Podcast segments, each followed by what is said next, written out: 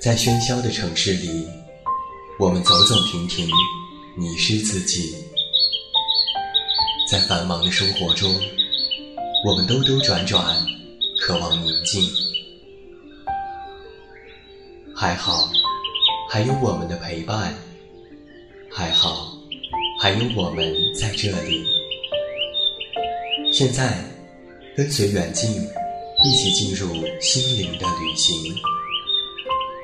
恩德传媒远近电台，自明天籁，一片好音，温暖守候，从未远离。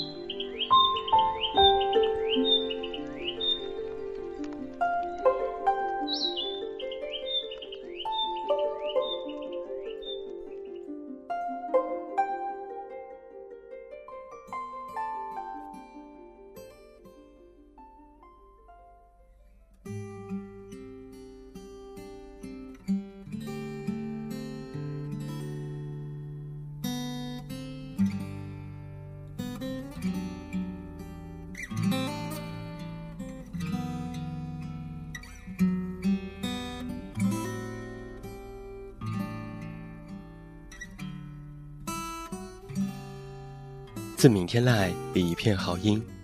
各位好，欢迎来到恩德传媒远近电台。我依然是你们的老朋友，这么远那么近。现在在中国北京，向每一位我们的听众朋友们致以问候。欢迎来收听我们今天晚上的致命而行节目。那同样，在欢迎你收听节目的同时，你可以登录新浪微博搜索我的名字，这么远那么近，关注我的其他动态。另外，微信添加好友远近零四幺二，可以了解更多。远近是拼音，也期待你的光临。那在这里还是要做一下新书预告，我的第六本新书故事集《我知道你没那么坚强》现已全国上市了。这本书里写下的都是我身边的真实人事，我希望通过这样的故事，告诉每一位读者和听友，我们的坚强都是柔软生的茧，经历过生命当中无数的繁华和苍凉，我们已经从弱小的身影。变成别人可依靠的肩膀，也期待和每一位听友在书中重逢，共度此后的时光。那让我们回到今天晚上的节目当中吧。今天晚上知名而行，我们的策划君子墨为你带来的是这样的一篇文章：我们多少都往前走一段。这篇文章是我的好朋友，同样也是著名的作者一心写下的一篇文字。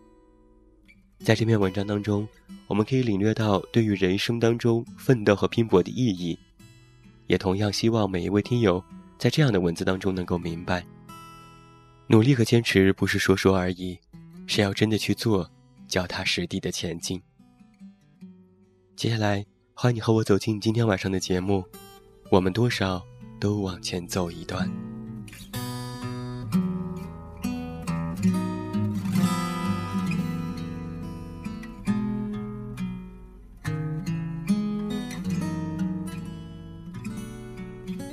前几天有个姑娘给我发豆油，内容有点沉重，大意就是说，农村长大的她从小都过得非常辛苦，大学毕业之后留到了北京，原本以为生活要开始轻松一些，可刚工作工资并不高，补贴完家用之后依然是非常的拮据，辛苦和繁琐也让工作的乐趣慢慢的消失了。独立挣扎的孤独和不如意彼此交织在一起，让这个姑娘时常感觉到非常的灰暗。我不知道该如何回复，但是我想给你讲一讲佳宁的故事。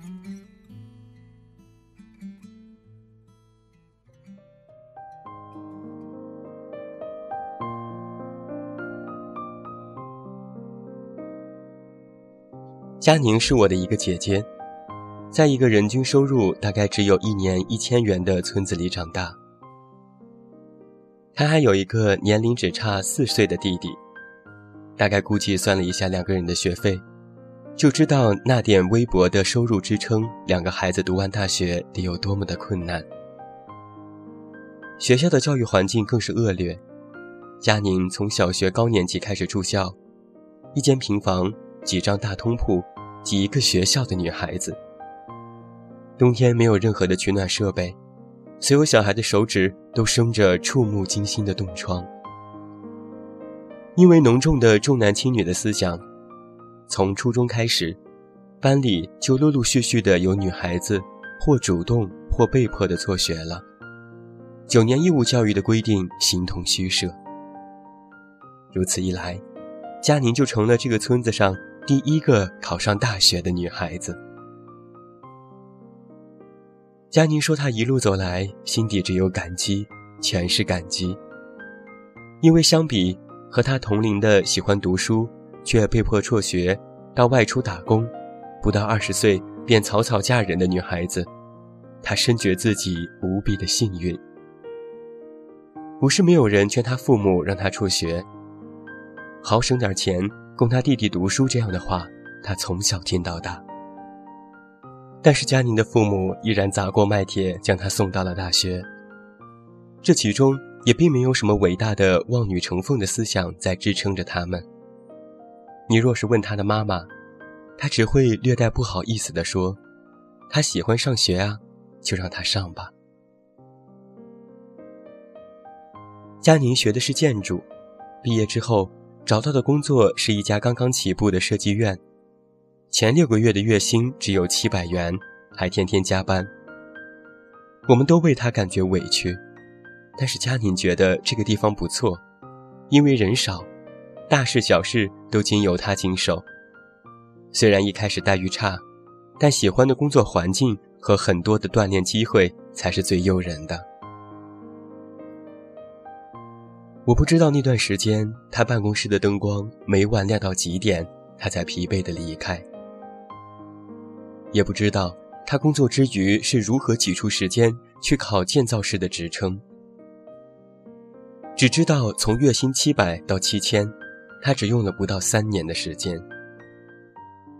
阅历渐长，正当盛时，七八年来人来人往，很多朋友都劝他跳槽，可他觉得这公司与他有一点知遇之恩在里面，所以仍然留在那里。他的老板是个比他妈妈还大一点的女人。因为佳宁在他创业之初风雨陪伴的辛苦，待他堪比亲生的女儿。这几年来，佳宁过得踏实而满足，慢慢也实现了很多之前碍于经济原因无法实现的愿望。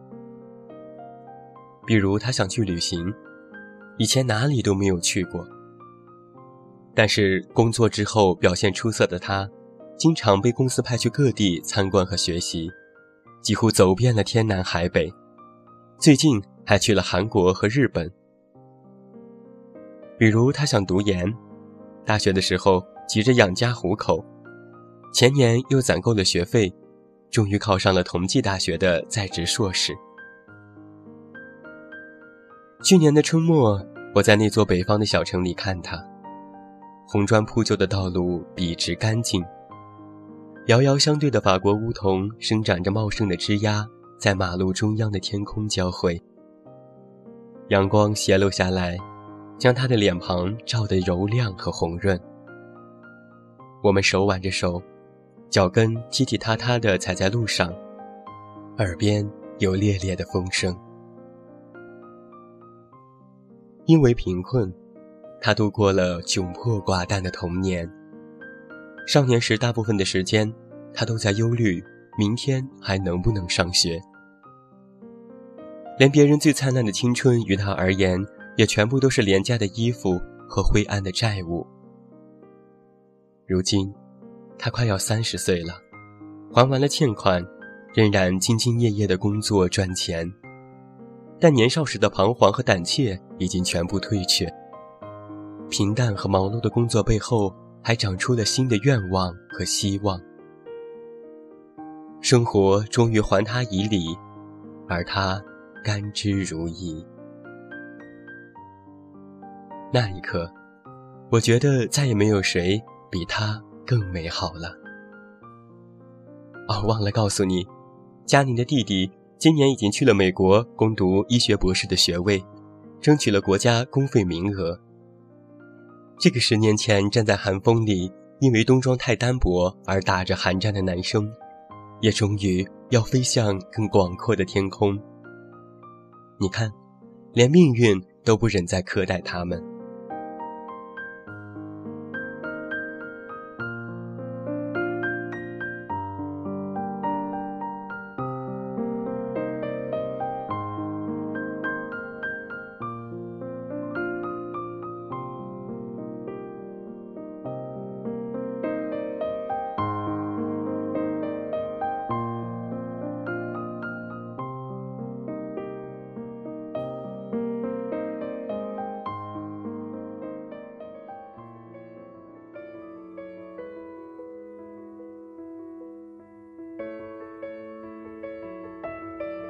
最近我一直在读加缪的散文集，尤其是看到他谈论贫困那一段，感触至深。他说：“于我而言，贫困从来不是一种不幸。光明在这里散播着瑰宝，连我的反叛也被照耀得光辉灿烂。我甚至可以理直气壮地指出，这反叛始终是为了贫困中的众人，是为了使他们的生活。”能够升向光明。他还说：“无论如何，那美好的灼热天气伴随我度过童年，使我不会产生任何的怨恨。我固然生活在拮据之中，但也无不某种享乐。我感觉到自己有无穷无尽的力量，贫困，并不是这种力量的障碍。诚如他所言。”可能严寒与酷热，路远与奔波，肥胖与脆弱，也不是这种力量的障碍。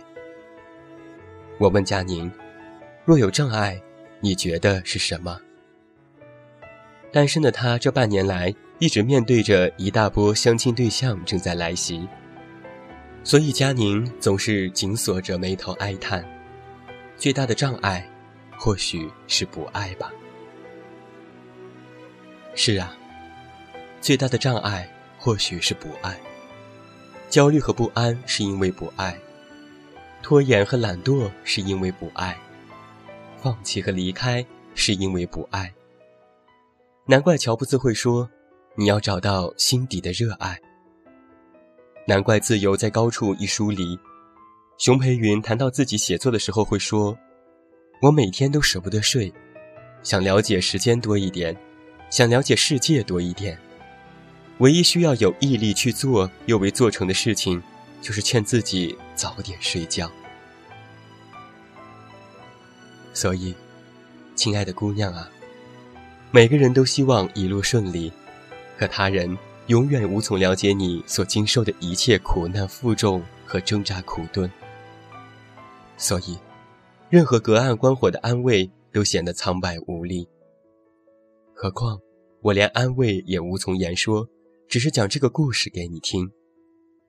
如果它能够给正在夜路上跌跌撞撞、不知中途的你一点点光亮、一点点勇气和一点点力量的话，我已倍感荣幸。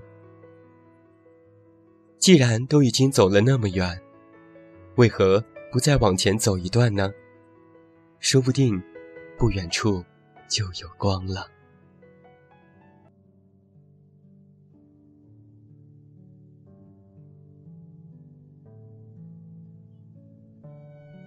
这就是在今天晚上的节目当中，由我们的君子墨为你送上的这篇文章。我们多少都往前走一段，再往前走一段，说不定就会有光呢。如果能够时常在心里玩味，生活或许也会多一些色彩和斑斓。当我们难受了，想要放弃的时候，轻轻地对自己说一声加油，我觉得也会让我们带来无数的动力。人生总是会有很多难以担当的时刻，只要我们坚信内心的美好，只要我们做一个积极向上的人，或许这个世界比我们想象的更加美好。好了，今天晚上的知命而行到这儿就要和你说声再见了。远近要再一次代表我们的策划君子墨和后期思思，感谢每一位听友的收听。别忘了我的第六本新书《我知道你没那么坚强》现已上市。期待你的支持，祝你晚安，有一个好梦。还是那句老话，我是这么远那么近，你知道该怎么找到我。